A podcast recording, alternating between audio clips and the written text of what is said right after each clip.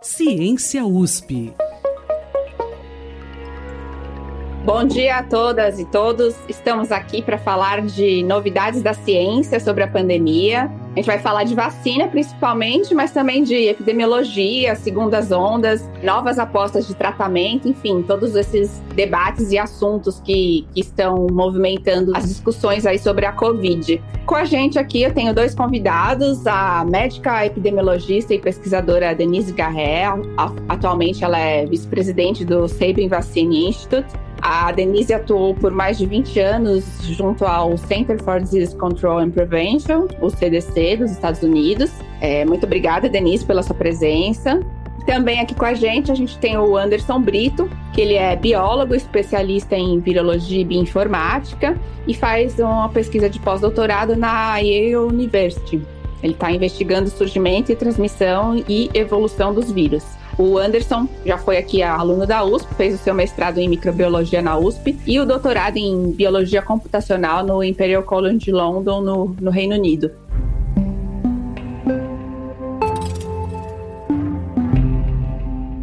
Vamos começar aqui então com a Denise. A gente está na metade de outubro já tem governos que estão prometendo vacina para dezembro, alguns para janeiro. Como que a gente está de vacina hoje, Denise? Essa promessa ela é factível? Ah, que ótima pergunta, Luísa. Quem trabalha com vacina sabe não é prudente, eu diria que é até um pouco irresponsável você prometer uma vacina com uma data certa né? Porque um ensaio clínico de uma vacina tem um monte de coisa que pode acontecer. Então a gente tem principalmente, né, aí no Brasil e aqui nos Estados Unidos, uh, governos e políticos prometendo vacinas, pressionados por eleições, ou seja, o que for.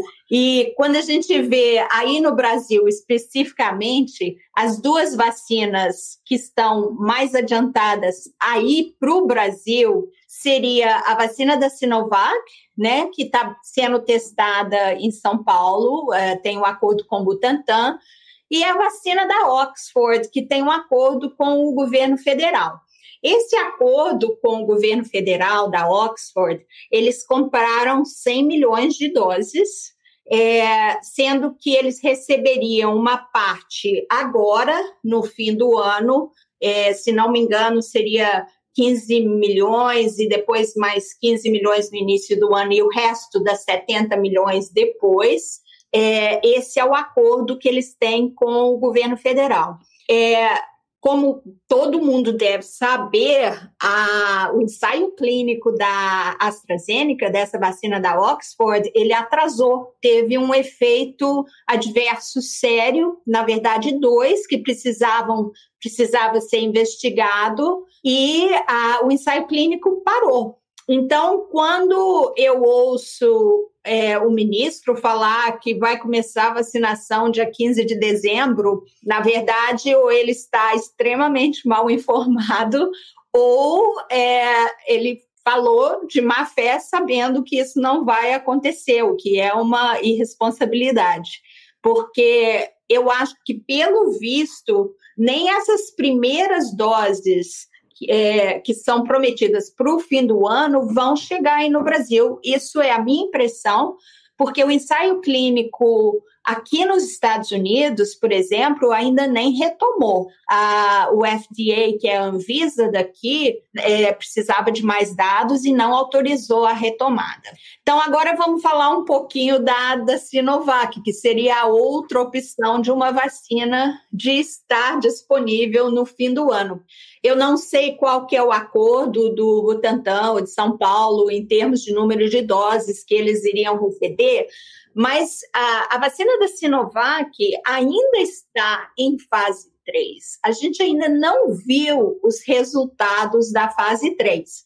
E até que a gente veja resultado na fase 3, até que a gente tenha esses dados da fase 3, tudo que a gente sabe sobre essas vacinas até o momento é que eles tiveram resultados positivos de ensaios clínicos na fase 1 e 2 e o que, que isso significa? Significa só que deu a, a, formação de anticorpos neutralizantes a um nível igual ou superior às pessoas que recuperaram da Covid. proteção mesmo, a gente só vai saber depois que a gente olhar os resultados da fase 3. E mesmo sem esses resultados, essa vacina já começou a ser usada amplamente na China, o que vai contra todo e qualquer rigor científico de produção, de desenvolvimento de vacina é, você ter uma vacina usada amplamente sem ter resultados de eficácia e de segurança na fase 3. E só para finalizar, Luísa, o que a gente tem que lembrar mesmo que, vamos dizer que se comece vacinação no fim do ano no Brasil, vamos dizer que existe essa possibilidade, o que eu acho que é extremamente pequena, é igual a possibilidade aqui, o Trump prometeu a tal surpresa para a eleição e agora já está claro que não vamos ter. Mas mesmo que tenhamos, e quando a gente tiver uma vacina, que vamos ter sim vacinas, uh, vacina ou vacinas disponíveis cedo no início do ano que vem, não é uma bala de prata, porque a vacina provavelmente ela não vai, principalmente essas primeiras vacinas, elas não vão oferecer uma proteção total. Então, vamos dizer, a, a, vacina da, da Sinovac, por exemplo, se espera uma proteção ali, eu, eu, não sei ao certo, e ninguém pode falar ao certo. Aqui eu sei que eles estão querendo uma proteção entre 80% é, 85%. Se vai conseguir, não sei. É, algumas, o FDA fala que se for me, mesmo de 50% aprovaria. Então, vamos dizer que você tem uma vacina que te protege 60%, né? Se ainda está ali descoberto naqueles 40%. E nem todo mundo vai conseguir ser vacinado imediatamente, né? Essas primeiras doses que vão chegar aí no Brasil, mal, mal, vão dar para os pacientes que são prioridade, que seriam os de comorbidade, né, os pacientes ah, de maior risco e os profissionais de saúde. É, então, eles estariam é, em primeiro lugar. Essa vacinação ampla que a gente precisa para proteger, para começar a ter um impacto na transmissão e proteger a população, isso ainda vai demorar um pouco. E até isso, eu vou finalizar ressaltando que o importante é manter distância, usar máscara e lavar as mãos regularmente. Esse é o tripé da proteção que as pessoas têm que estar tá fazendo. Inclusive, quando, quando a vacina estiver pronta, ainda vamos precisar muito tempo de manter esse tripé, né, Denise? É, Com certeza. Sim, é, sim. A gente tem a sensação aí, pelo que os pesquisadores falam, de que essas vacinas vão sair. Se a gente fosse falar aqui de software, seria a fase beta das vacinas, né? A, gente está precisando muito, a gente vai querer usar mesmo na fase beta. É, claro que não, talvez com a pressa que, que se está falando por aí, que os políticos têm falado, mas ainda não é o, não é o ideal. É, inclusive, tivemos é, agora a interrupção de mais uma vacina da Johnson Johnson, pausa para para verificação. O que, que aconteceu, Denise? É isso mesmo, Luísa. A gente teve mais uma parando, e isso não é, não é anormal, é normal, porque os eventos adversos, mesmo alguns que são mais graves, eles são esperados em qualquer estudo clínico que a gente fala, especialmente quando é um grande estudo. Então, vamos pensar, por exemplo, Luísa, a, a, vacina da Johnson Johnson, para essa fase, ela vai estar recrutando 60 mil uh, pessoas. Essas pessoas estão vivendo a vida delas elas vão engravidar, elas vão adoecer, ter um resfriado, vão ter um câncer, vão, vão ser atropeladas. Isso é o normal da vida, que coisas vão acontecer. E quando qualquer evento desse tipo acontece dentro de um ensaio clínico, você tem que investigar.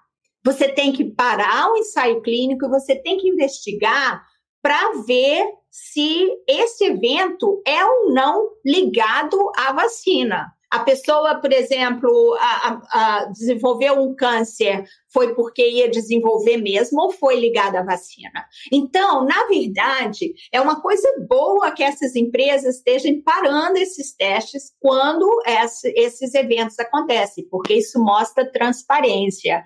Eu ia ficar preocupada é, se existe uma vacinação né, em massa, quase 60 mil pessoas, e não acontece nada, eles não param. O fato deles pararem mostram que estão é, que, que, existe uma transparência, né?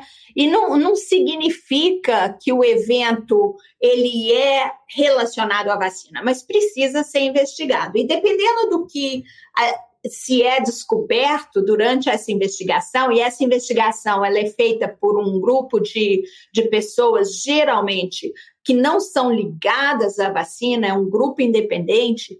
Então, dependendo disso que você descobre, às vezes você vai precisar, a gente vai precisar de mais dados, e é o que o FDA pediu para Oxford aqui, eles pediram mais dados. Às vezes precisa mudar algumas regras do ensaio clínico, diminuir uma dose, ou seja o que for. É, e essas, esses eventos, né, questões de segurança de vacina, é uma das razões pelas quais a gente não pode apressar esse estágio final de desenvolvimento da vacina mesmo quando um presidente fala que a vacina vai sair, ou quando um ministro da Saúde fala que vai se vacinar no dia 15 de novembro. É, isso só mostra para a gente que a vacina ela não segue o cronograma político. Né? A vacina, o desenvolvimento da vacina, ela tem que seguir o cronograma da ciência. Isso Perfeito. sem mencionar também que existe uma diferença grande né, entre sair a vacina e sair a campanha de, de vacinação, né? porque produzir a vacina vacina é um desafio logístico bastante grande, né? A gente está falando de bilhões de pessoas. É exatamente isso. Sair é uma coisa. E, e, agora, ter a vacina no braço das pessoas é outra, né? E, e Luísa, é, quanto você perguntou sobre especificamente sobre essa vacina da Johnson Johnson, é, é uma vacina que usa uma plataforma de vetor viral, né? É, um, é, é como eles pegam um vírus que não faz mal para você, que não replica no seu organismo, coloca ali um pedacinho do coronavírus e o seu corpo, uh, o seu sistema imune vai reconhecer aquele pedacinho e vai desenvolver, espera-se, imunidade.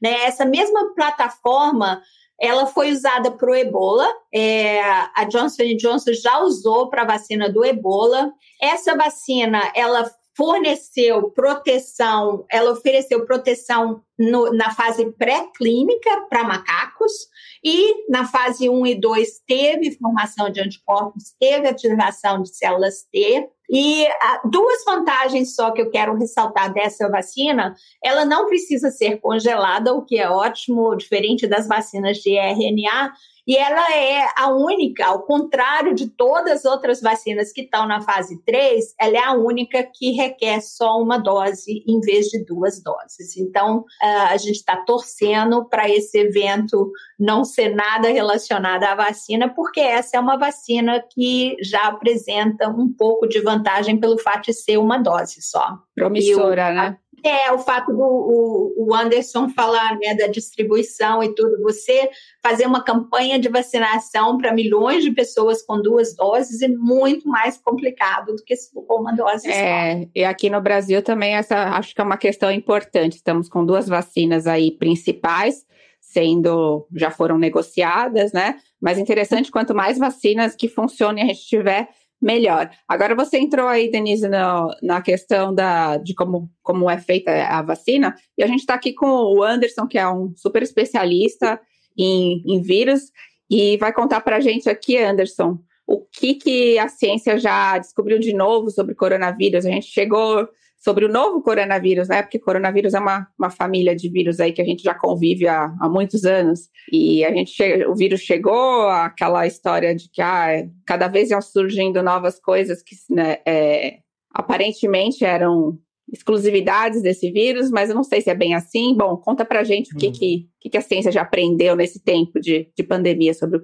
o novo coronavírus. Ex exatamente. É, a gente está agora buscando uma vacina contra um vírus, né? E a gente tem que entender primeiro o que é um vírus. Então, eu gostaria de, de, de começar basicamente dizendo o que é um vírus. O vírus é uma partícula infecciosa, que ela é feita basicamente de proteínas, um material genético, pode ser DNA, RNA, e alguns vírus também têm um envelope, uma camada de gordura que reveste ele. Esse é o caso desse novo coronavírus, que, como você já mencionou, é um membro de uma grande família chamada chamada coronaviridae. Nessa família a gente encontra coronavírus de resfriado comum, que, que todos nós já é, que todos nós certamente já fomos expostos a esses vírus, existem ao menos quatro circulando.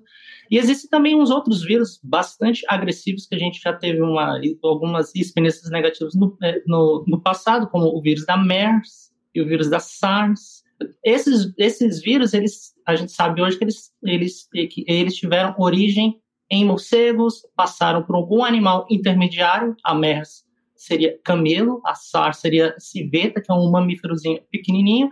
A Covid-19, muito provavelmente, tem o, o vírus SARS-CoV-2, ele teve origem, muito provavelmente, em morcegos também, deve ter algum intermediário que a gente ainda não sabe, e agora está aí causando essa, essa, essa pandemia, né? E uma das áreas que tem, digamos, avançado bastante é a área genômica, que é a área que, que eu estudo. Atualmente, a gente já tem mais de 140 mil genomas desse novo coronavírus, né, sequenciados. O primeiro genoma saiu super rápido, saiu dia 10 de janeiro. E eu gostaria de mostrar um vídeo agora, que é uma representação do primeiro genoma que foi sequenciado. Vamos ver se vai funcionar. Então, isso daqui é uma representação de um de, de, do, do genoma do primeiro coronavírus. Essas barras azuis, elas são genes. E esse vírus, ele tem 10 genes, né? O genoma desse vírus tem cerca de 30 mil bases, ou seja, A, T, C e Gs. Então, aqui a gente tem esses retângulos, que são os, é, que são os genes. E, tem, e existe esse gene maior aqui. Esse gene é o gene da proteína S, a proteína spike, que a gente vai, a gente vai falar um pouco mais à frente. Então, é o gene S. Nesse, nesse, gene, nesse gene, por exemplo, aqui a gente vê, por exemplo, é, a sequência da proteína que aquele gene ajuda a produzir, e aqui a gente tem a, é, a sequência do gene por si só, né? A, T, C G. Aqui no meio a gente tem em destaque esse códon, esse conjunto de três nucleotídeos, GAT, que, que traz a informação para um aminoácido que fique, que é, digamos, codificado por aquela região bem central ali, que leva a esse D aí em rosa, que é um ácido aspartico, que é um aminoácido da proteína spike. É, há alguns meses atrás surgiu uma nova variante desse vírus que, ao invés de ter um GAT ali, ele tem um GCT, uma pequena mudança de A para T, uma mutação, né? levou a uma, a uma mudança de aminoácido na proteína. Então, a maioria dos vírus que, que circulam hoje, eles não têm um D ali, eles têm um G. É a mutação chamada D614G. É, isso aqui tudo eu mostrei, agora deixa eu ver se eu paro a minha apresentação aqui. É, isso tudo eu mostrei basicamente para dar uma noção para uma noção para vocês do quão complexo um, é, um vírus é. Esse vírus ele sofre, ele sofre, ele sofre mutações de maneira rela, relativamente rápida, né? Porque ele acumula de duas a três mutações por, por mês. E é bastante como a gente vê nas manchetes, né? O vírus está sofrendo, é, é, está sofrendo mutações, o vírus mutante. E muita gente fica alarmada com isso, né? E a questão é o seguinte: a ampla maioria das das mutações, elas não são benéficas ao vírus, elas são simplesmente eliminadas. Uma outra parcela delas não muda a proteína, né? Eu, eu tinha mostrado ali uma faixa com sequência de DNA, outra com sequência de, de, de, é, de, proteína. Muitas mudanças não levam a uma mudança na proteína. E uma minoria dessa, dessas mutações no genoma do vírus muda a proteína. É aí que a gente começa a observar essa essa, essa mudança com um pouco mais de, de cuidado. E chega a ter algum, alguma preocupação em relação a vacinas, atrapalhar as vacinas que estão sendo produzidas? Então, isso depende de onde essa mutação ocorre, né?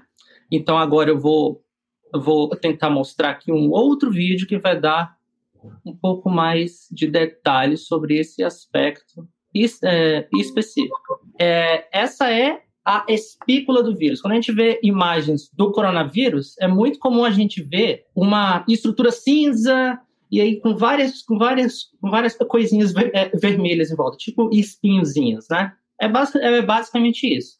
Isso é a estrutura dessa espícula, que ela é definida por uma sequência. Então a gente tem ali em destaque uma sequência que é referente àquela região mostrada ali. Essa estrutura, é, ela, ela é na verdade formada por, por três proteínas spike. A proteína spike por si só é na verdade isso aí. E a espícula nada mais é do que três proteínas spike juntas, formando isso que a gente chama de complexo de proteínas. Se a gente der uma olhada especificamente só para só para uma proteína spike, vocês devem estar se perguntando o que é essa região vermelha ali no centro, né? Essa é aquela área que, que aquela região que sofreu uma, uma mutação. O genoma mudou, logo mudou a proteína também. E o aminoácido que foi mudado, ele fica exatamente nessa região.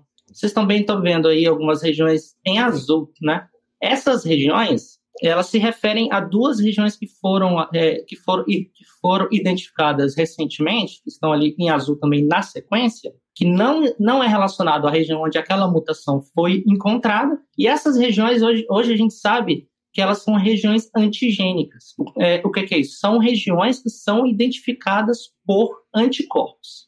É sempre bom a gente lembrar que uma proteína é uma estrutura química, né?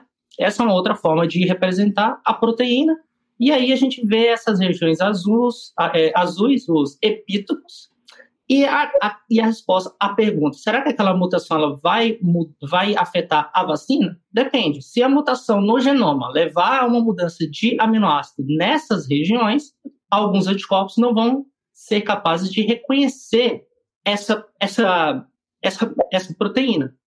Então, assim, é, tudo depende né, de onde a mutação ocorre. Como eu já falei, a maioria das mutações elas não levam a nenhuma mudança de, de a nenhuma mudança de aminoácido e as que levam a essa a essa mudança só afetariam a vacina se essa mudança ocorrer em alguma em alguma dessas dessas regiões e não são só duas existem várias outras é, aí sim a gente poderia é, identificar alguma alteração até hoje não foi encontrado e é bastante raro, é, é, é, difícil encontrar uma mutação que de fato leva a alguma mudança funcional direta. Isso exige muitos dados para que a gente de fato consiga entender se existe alguma alteração de fato. Muito bom, Anderson. Eu estava até preocupada de ouvir falar dessa mutação que falam tanto da proteína spike, que é um lugar que é muito importante para a produção de vacina, né? Exato. Existe Bom, um outro efeito também de de um outro efeito de mutações, né? As mutações elas podem, podem mudar o vírus, a forma como ele funciona? Sim. Só, só que isso pode mudar, por exemplo, a infectividade do vírus. Nesse caso, aquela mutação mudou a infectividade dele. O que é isso? Ele é mais capaz de entrar nas células. E com isso ele é mais capaz de produzir mais vírus. Outra coisa, a mutação ela pode mudar a transmissibilidade do vírus. O vírus pode ser mais, digamos, produzido na, na, na nas fossas nasais, por exemplo, e com isso o vírus ele é mais expelido, né? Ou, aí é um outro caso ainda mais raro, o vírus pode se tornar mais virulento. Só que, como eu já falei, é extremamente raro e é difícil, de fato, detectar se alguma mutação leva a essas mudanças funcionais. Legal. É... Bom, vamos falar agora, Denise, da situação da pandemia no mundo. Como que os países estão lidando com essas chamadas segundas ondas? Tem uma, uma receita que funciona melhor que outra para conter essa nova elevação de, de casos? Yeah, vamos falar. que pergunta ótima. Vamos falar dessa receita. Então, Luísa e todo mundo, a gente tem visto a segunda onda em vários países, né? E a razão é muito simples a menos que ocorra uma mutação dessas que o Anderson acabou de falar aí brilhantemente que incapacite o vírus, porque isso pode ocorrer. Mas a menos que isso ocorra, enquanto nós tivermos indivíduos que são susceptíveis para o novo coronavírus, ele vai continuar infectando as pessoas. É simples assim. Os casos podem diminuir temporariamente, mas é, a verdade, eu costumo comparar esse novo coronavírus a uma erva daninha. Enquanto houver espaço para crescer, vai crescer e precisa ser controlada. E essa segunda onda, ela varia, tem variado muito de país para país. Geralmente, ela é menor e melhor nos países que tiveram controle mais efetivo da primeira onda e que mantiveram um monitoramento constante ali dos casos para identificar qualquer broto novo rapidamente. E eu uso de novo o exemplo da erva daninha, porque na verdade eu tenho uma aqui no meu quintal. E quando eu passo muito tempo sem ir lá e monitorar e ver o que está acontecendo, um dia eu vi pela janela do meu banheiro no segundo andar que ela já tinha tomado o lado esquerdo todo da minha casa. E é exatamente isso.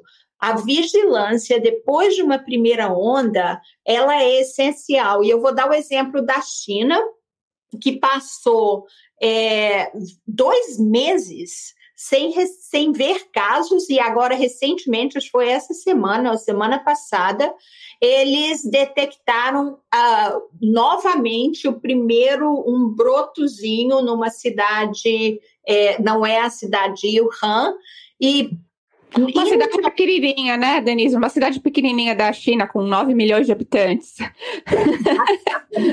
Eu ouvi esse caso. Vão testar todo mundo, né? Exatamente, Luísa. E assim, eles inicialmente, eles detectaram três casos. E, gente, tem que agir e tem que agir rápido. Porque quando investigaram esses três casos, viram que já tinham mais de 20 casos. E o que, que acontece? É, então, essa vigilância, depois que a primeira onda é controlada, ela é essencial. E o lockdown, ele funcionou para a primeira onda, né? Foi ótimo, foi usado para achatar a curva, nos deu mais tempo para aprender mais sobre o vírus. Hoje o Anderson pode mostrar esses gráficos, esses vídeos lindos da proteína do vírus, que eu tenho certeza é, há meses atrás ainda não tinha. Então, é, esse lockdown inicial nos ajudou a aprender mais sobre a doença, a preparar o sistema de saúde, com certeza salvou muitas vidas. Mas a gente sabe que lockdown não pode durar muito tempo, né? A gente não pode ficar perpetuamente em lockdown. Então, Exato, né? E é, desculpa, é, é, e saber exatamente o momento em onde devemos fechar e devemos abrir é algo essencial, né? E isso tem, tem que ser feito com base em evidências.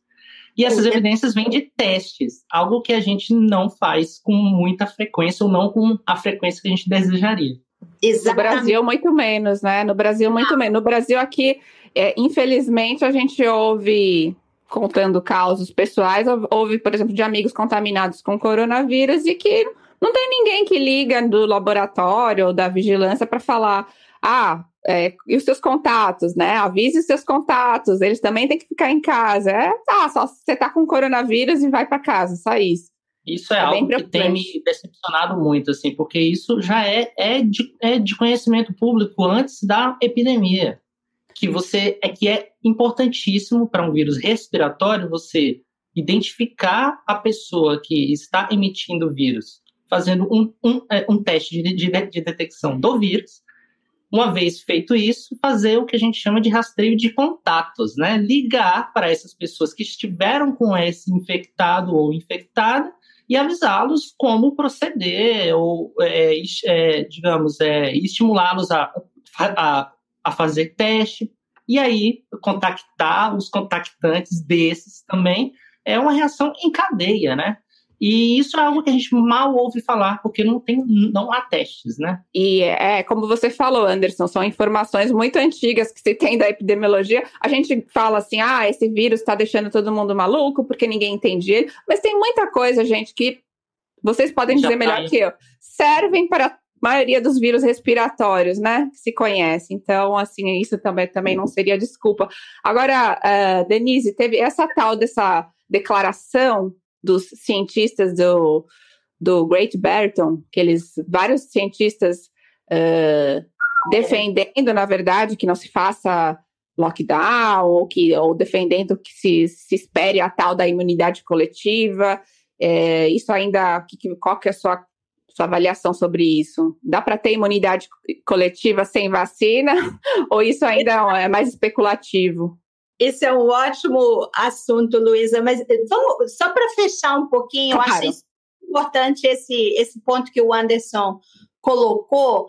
É, o problema é a dificuldade de se fazer testagem e rastreamento quando a gente tem 50 mil casos ou 20 mil, mesmo 20 mil casos por dia no país, né? A gente precisa de ter uma medida é, antes, uma mitigação da transmissão para até para tornar mais possível esse, esse rastreamento aí. E eu acho que para essa segunda onda, e, na verdade, a, aqui nos Estados Unidos, quando a gente olha, foi uma onda em cima da outra, né? Teve a primeira, a segunda, e agora nós estamos partindo para uma terceira. E o gráfico do Brasil também ficou muito tempo ali, agora está diminuindo um pouco, mas é uma diminuição que, que eu costumo dizer tem que ser olhada com muita cautela. Mas o que a gente precisa é aprender, primeiro você aprender com a primeira onda, né? Exatamente isso que o, que o Anderson falou. E ter intervenções que vão abordar o que está acontecendo nas nossas comunidades, né? É, a resposta tem que ser uma resposta sensata, uma resposta equilibrada e baseada naquilo que a gente já aprendeu.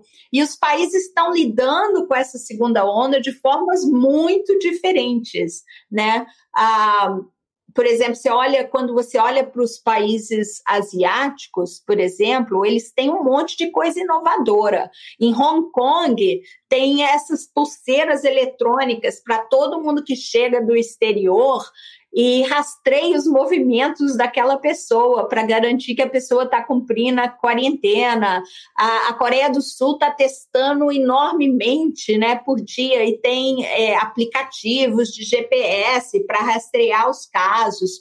Então, realmente, até a gente ter a vacina, né, que seja eficaz e segura, um, um medicamento, é, o objetivo é reduzir mesmo essa taxa de transmissão, porque é a única proteção que a gente tem. Ah, você perguntou do, do Great, ah, da declaração do Great Barrington, né?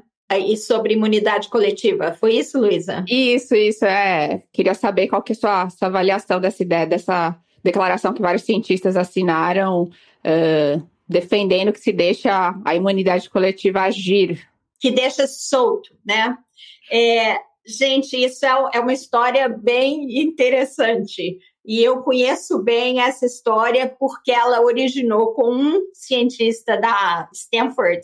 E eu trabalho com muitos pesquisadores da Stanford e a gente tem conversado muito sobre isso. Então, na verdade, é esse cientista da Universidade de Stanford, o nome dele é Scott Atlas, e ele é o conselheiro favorito no momento do presidente Donald Trump. Esse cientista, esse Scott Atlas, ele defende a reabertura de negócios, de escolas e ah, na, na verdade, ele vem defendendo isso há muito tempo. E eu lembro que eu falei para o meu, uh, meu colega da Stanford, tem dois colegas lá, eu falei, Jason, vocês precisam fazer alguma coisa, porque é o nome da Stanford. E eles realmente fizeram, eles escreveram, mais de 100 cientistas da Stanford escreveram uma carta é, como que condenando, criticando a posição desse Scott Atlas, né, é, que defende a imunidade coletiva, a imunidade rebanho.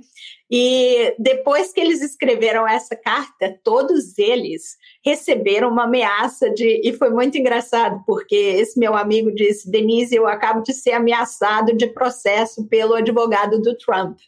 Eles foram, eles, eles foram ameaçados se não retirassem as críticas que seriam processados. Mas isso é só a história do, do, dos bastidores disso. O que, que o Scott Atlas fez?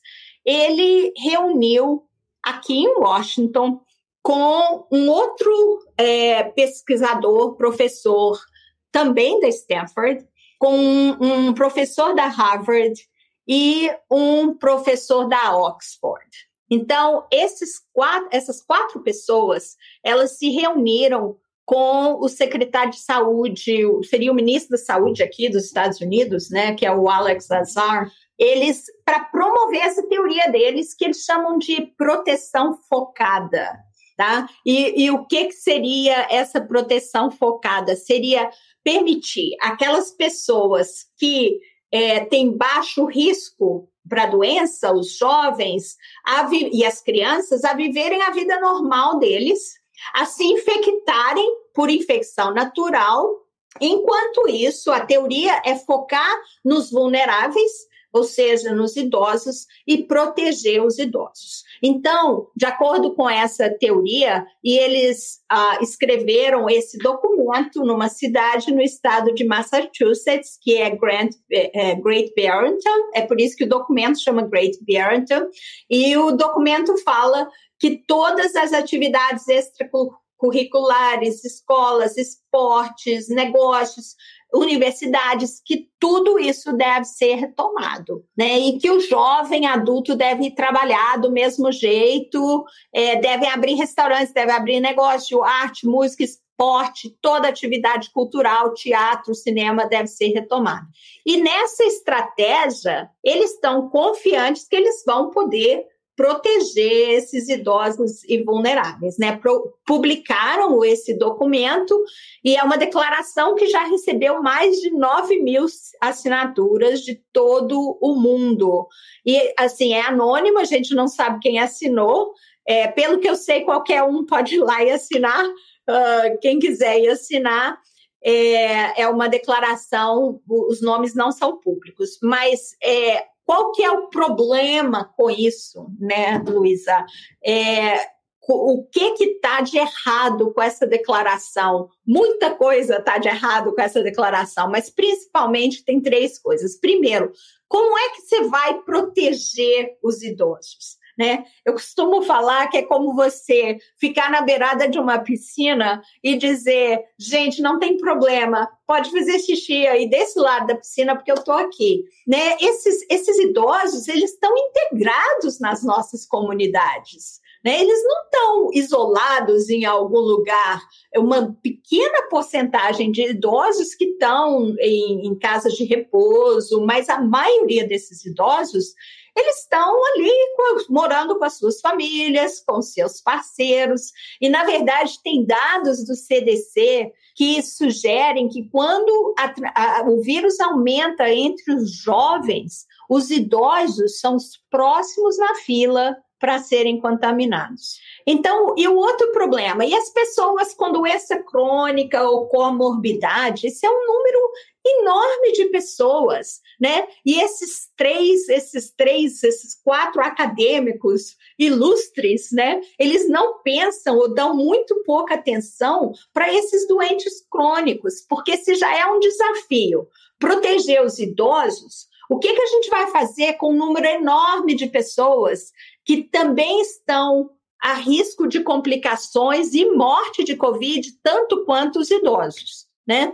E aí também, o terceiro ponto, a gente tem os jovens também, né? Que os autores, os quatro autores do documento, eles querem fazer a gente acreditar que os jovens não têm que ter medo de Covid-19, que eles podem retomar suas vidas normais. Né? Na verdade, é muito assim, me, me, me veio a ideia daquele do o jovem está sendo visto como um herói, vai e se infecta e para conseguir imunidade de rebanho para a população toda, vocês é que vão nos salvar dessa pandemia. E não é bem por aí, né? A gente tem um estudo do CDC que foi publicado recentemente entre os jovens hospitalizados aqui nos Estados Unidos e mostra que 20, mais de 20%, 21% desses jovens, eles precisam de ir para o CTI, 10% eles são ventilados e 2,7% dos jovens hospitalizados morrem. Então, é lógico que é, a maioria dos jovens sadios, a enorme maioria, vai se dar bem sim com o Covid, mas é como se fosse uma roleta russa. Né? Isso Porque... também sem mencionar sequelas, né? Porque, por exemplo, o Zika vírus, ele circulou no Brasil por meses e a gente só foi saber da ligação dele com a microcefalia muito depois. A mesma coisa com o vírus da chikungunya. Circulou por muito tempo e só depois a gente foi descobrir que a infecção desse vírus em, muita, em, muita, em muitas pessoas leva a uma doença crônica de dor nas juntas, que é para a vida. Então, assim, é, é, é muito temerário imaginar que o vírus da Covid-19 não vai fazer algo parecido. Já, já há relatos de muitas, muitas sequelas graves. Exatamente.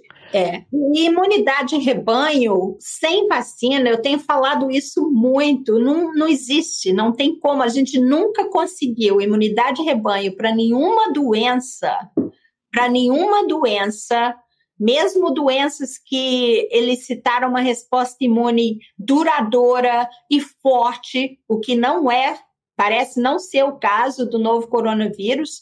Nós nunca conseguimos imunidade de rebanho sem uma vacina. Então, essa política, para mim, essa ideia, isso para mim não é política de saúde. Isso é catastrófico, é, porque vai levar a um número enorme de mortes desnecessárias. É importante deixar também claro aqui que é, entendo que ninguém aqui esteja defendendo fechamento total o tempo todo, que ninguém, né? Todo mundo sabe que algumas coisas precisam continuar, mas isso tem que ser feito de uma forma responsável, né, Denise? Acho que é isso que você tá, vocês dois estão defendendo aqui. E não, não aquela cena que a gente viu nesse fim de semana, né, daquela loja de departamentos com milhares de pessoas pois é, sem máscara. Pois é, é, é. Então, é, acho, acho que a gente tem um bom um bom caminho intermediário entre aquela cena e um lockdown total por um ano, não, né? Acho que não, não é por aí, né? Então, foi exatamente o que eu disse, Luísa. Em termos do lockdown, ele foi útil na primeira onda, né? Ele não pode durar por muito tempo. O que a gente tem que estar tá pensando agora são é, opções é, viáveis, né? E é lógico e nisso tudo é evitar, o Anderson deu o exemplo daquilo, mas não é hora, não é hora de riscos desnecessários de aglomeração, principalmente em local fechado, né? Tem certas coisas que podem e devem ser evitadas e que essa abertura total total e irrestrita, isso não significa que você, por exemplo, tem que ir para o cinema no fim de semana, né? Ou ficar em lugar fechado com várias pessoas principalmente se não estiverem usando máscara. É, algumas situações parecem ser realmente muito mais perigosas aí. Também a gente tem ouvido falar muito, o Anderson, do falando de transmissão, dessa coisa dos super spreaders, né? Ou super espalhadores, pessoas que, na verdade, que contraem o vírus e transmitem para muito mais, é, muitas outras, e algumas que contraem o vírus e não transmitem para ninguém. Tem algumas pesquisas recentes nesse sentido. É, o que, que a gente já sabe disso, Anderson?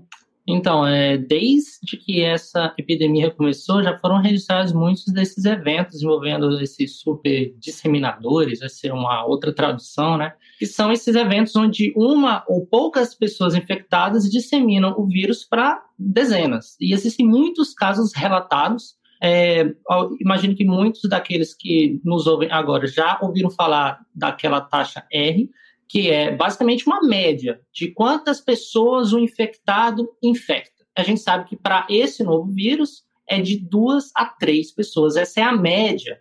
Só que a gente tem, como você mesmo citou, Luiz, pessoas que não são muito bons transmissores, então eles não, eles não infectam muitos outros. E no outro extremo, a gente tem algo bastante, bastante grave, que é, é, é que são pessoas que disseminam para várias outras, muito em razão do, do comportamento delas.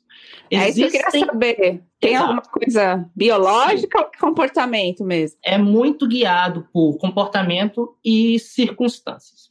Ambientes mal ventilados, com muitas pessoas, em contato próximo e com longo tempo de exposição umas às outras, levam a eventos de superdisseminação. Eu vou citar aqui alguns exemplos. Um dos primeiros ele foi, ele, ele foi relatado em um chalé na França. Um ambiente muito chique, muito frio do lado de fora, todo mundo dentro de, de um chalé. Eram 15 pessoas e um infectado. 11 saíram dali infectados. Foi um evento de super disseminação de 1 para 11. Um outro evento, uma cafeteria na Coreia. Uma pessoa que estava sentada muito próxima a um ar-condicionado nesse ambiente fechado infectou outras 27. Outro exemplo, ainda mais, mais extremo, um coral em uma igreja ensaiando para uma apresentação em meio a uma epidemia, mas naquela época foi no estado de Washington, em, é, em fevereiro, onde a gente não sabia se o vírus já, já estava lá, no caso, já estava, e uma pessoa infectou 52. E existe um caso ainda mais extremo, e esse ocorreu em Boston, onde em uma conferência envolvendo 175 participantes, mais um participante é, especial chamado coronavírus, ocorreu esse evento de superdisseminação, onde um número pequeno de pessoas infectou 99. Então, assim, eventos de superdisseminação, eles estão acontecendo o tempo todo. Muito provavelmente, aquela irresponsabilidade de agregar milhares de pessoas em uma loja de, de departamento certamente levou a um evento de super, de super, super disseminação, ao menos no nível de algumas dezenas. E a gente não vai ficar sabendo que aquilo aconteceu, porque no Brasil não há testes. E ao lado daquela loja existia uma comunidade, existe uma comunidade pobre, né, carente. E certamente muitos daqueles que estavam dentro daquela loja são daquela comunidade. Então a gente sabe hoje em dia quem é que paga o, o, o preço pela, pela, pela negligência, né? E existe agora, vou citar só para finalizar, um caso icônico de super disseminação que ocorreu na Casa Branca, né, gente? Ali, certamente, aquela disseminação, muito provavelmente, ela aconteceu dentro da recepção, onde eles estavam tendo seu, seus, seus coquetéis e quitutes, sem máscara, agregados, sem distanciamento físico, e o número de pessoas ali, quantos infectados infectaram quantos, jamais saberemos por razões políticas que nós todos sabemos, né? Então, Mas assim, foram muitas, né? Foram muitos. Então, os jornalistas, foram... pelo menos norte-americanos, têm levantado vários nomes aí, mas Exato. vai saber os contatos de contatos dessas pessoas. Né? Exato. Né? E é assim, como a, que, é assim que, o, que uma epidemia se, se, se dissemina, né? É uma passando para 3, 3 para 9, 9 para 27, a coisa vai galopando e de repente a gente chega nessa marca que a gente está vendo hoje em dia, 5 milhões só no Brasil, né, 150 mil mortos. E isso é uma coisa que a gente está, é, é, digamos, alertando desde março. E muita gente não crê que isso seja real. Então, assim, eventos de superdisseminação, eles ocorrem e a gente tem que evitar nesse momento de, de epidemia, ambientes mal ventilados, com muita gente, em contato próximo. Isso é algo que a gente tem que evitar, porque isso pode de fato ocorrer. É, aglomeração é uma coisa impensável agora. Agora, Sim. falando de Casa Branca, Denise, é, paciente famoso aí que tivemos nesses últimos tempos, como que estamos de tratamento, é, novos tratamentos, esses é, tratamentos mais experimentais, né? Que o Trump, por exemplo, recebeu, dos anticorpos monoclonais, uh, o, como, quais são as, as perspectivas da medicina para esses tratamentos novos? Ainda é muito cedo ou a gente pode ter alguma coisa que ajude? A gente está vendo que a taxa de mortalidade tem caído, né? Também, talvez devido a, a, a uma evolução da medicina em como se trata esses pacientes. Ah, Luísa, ele não somente recebeu mas ele jura, ele fala que o tratamento é milagroso, principalmente ele cita sempre o do Regeneron, é o que ele fala, sempre o nome do Regeneron. Por coincidência, ele tem ações da companhia Regeneron, é, mas ele fala que é milagroso e ele fala também que ele vai distribuir para todos. Então, nós vamos falar um pouquinho do que, que ele recebeu, mas você perguntou também é, do número de mortes. Realmente, as pessoas estão do, morrendo menos, né? E, e tem várias razões para isso, algumas poucas que eu posso citar aqui. Primeiro, que quem está pegando mais agora são os mais jovens, né? A gente está vendo uma disseminação maior entre as pessoas mais jovens e eles morrem menos mesmo. Segundo, que a gente sabe tratar melhor os doentes graves, né? A gente tem melhores tratamentos, a gente sabe de mudar a posição, colocar o doente em posição prona, e isso é um dos benefícios também é, do início, né, dos lockdowns, que nos deu mais tempo para isso. Hoje, se você adoecer com Covid e for parar no hospital, suas chances de recuperar são bem maiores do que se você tivesse pegado lá no início.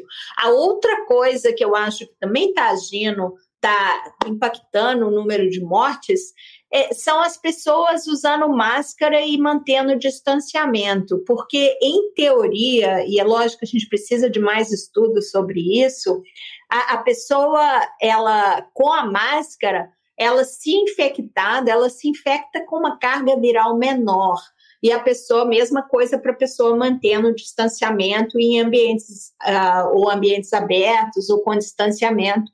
Teoricamente, você receberia uma carga viral me menor e você teria uma doença menos grave. Existe um agora, outro ponto também, né, Denise, que essa é que agora essa epidemia se espalha para o interior. E a gente imagina, né, que o número de, de testes lá nessas regiões não é tão alto. Então, é importante ficar de olho no número de casos de síndrome respiratória aguda grave, porque se esses números estão aumentando, isso provavelmente é Covid que não, que não está sendo detectada, levando à morte e não entrando na conta da epidemia.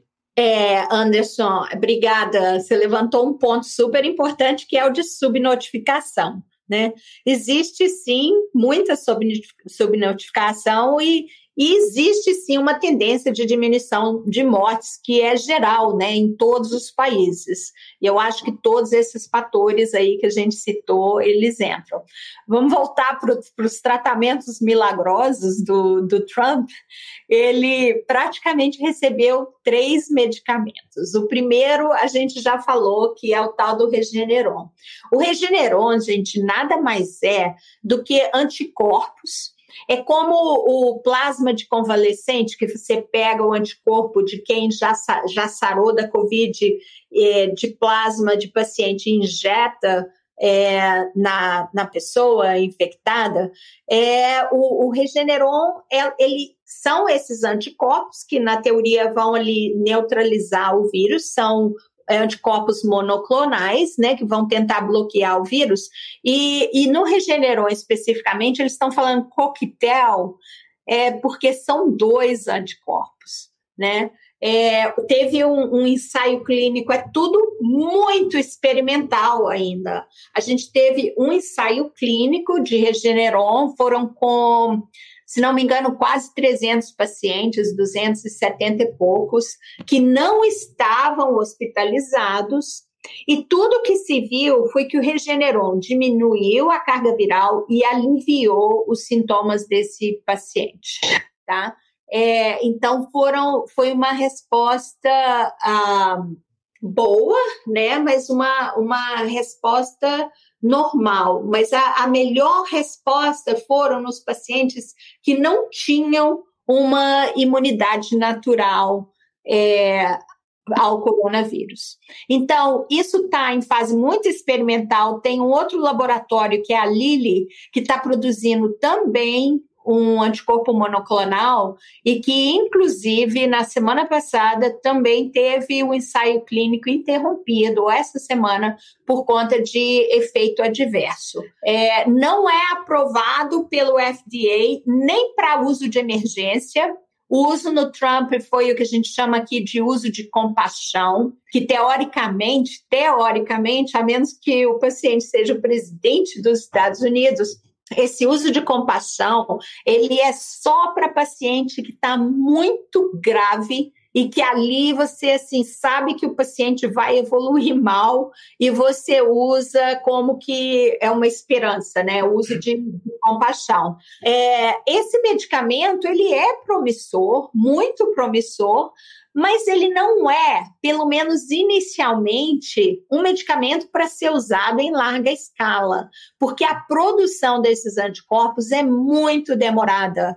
É, esses são, são anticorpos feitos em células de ovário. Esse do Regeneron é feito em célula de ovário de hamster. É, e são anticorpos bem similares ao dos pacientes que sobreviveram, mas é uma, é uma droga, é um medicamento é injetável, é muito caro, é de fabricação difícil, de fabricação muito demorada. Então, é, a promessa do Trump, ele prometeu que ia ter Regeneron disponível para todos. A promessa dele, é, a gente já vê que, mais uma vez, é uma promessa de político. Isso Dificilmente... um país que nem tem um sistema de saúde pública, né? É isso que eu ia falar. um tratamento gratuito. Como? Dificilmente aquelas pessoas que estão que estavam no comício, acho que anteontem dele, sem máscara, se precisarem, infelizmente, dificilmente vão ter acesso, né, Anderson? Exato. E em relação à, à imunidade, Anderson, o que, que, que, que a gente aprendeu é, do começo da pandemia para cá? Então, hoje a gente já, já sabe que, é, que essa imunidade ela dura ao menos quatro meses já já há pesquisas que, que mostram isso, que acompanharam né, pacientes. Tem esse, tem esse estudo bastante interessante, foi feito na, Is, na Islândia, onde eles acompanharam pacientes por, por, digamos, quatro meses e notaram que essa imunidade ela se, ela se mantinha, é, pelo menos por esse período. Para saber se ela dura por oito meses, por exemplo, a gente tem que esperar oito meses. É, é, é, é, muito por isso que a ciência ela é demorada, porque ela segue a, a linha de tempo natural, né? É um outro ponto. A gente está entendendo agora qual é o, quão comum são as reinfecções, né? Ocorreu recentemente, é, saiu recentemente esse artigo relatando um caso de um jovem americano, 25 anos, foi infectado uma vez, o caso dele foi assintomático, e a segunda infecção ela voltou um pouco mais severa a ponto dele ter que ser internado e ficou em, em, em estado um pouco grave. Então, quando aquela carta ela urge jovens, adultos de baixo risco, como saber quem é de baixo risco? De fato, porque a gente sabe que existe um, um, grupo que a gente entende que sim é de alto risco por razões óbvias. E aqueles riscos que são de cunho genético que a gente mal entende. Porque com relação a essa doença, existem coisas que a gente acha que sabe, mas a gente não sabe e vai demorar tempo para que a gente entenda. Então, assim, imaginar que você vai ser infectado hoje e você vai ficar imune pro resto, resto da vida, para é, vírus de, de RNA, isso não acontece. O vírus, por exemplo, do resfriado comum, que é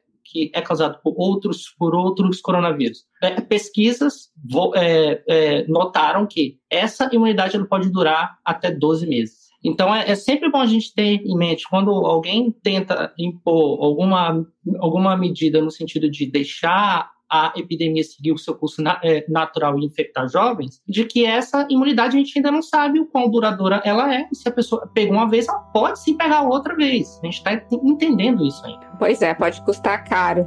É, bom, a gente está chegando aqui no tempo final da nossa live. Queria agradecer muitíssimo, aprendemos muito aqui com vocês hoje, especialistas muito muito gabaritados, cada um nos seus temas. Muito obrigada pela presença, muito obrigada a você que assistiu a gente e continue com a gente aqui no canal USP. Ciência USP.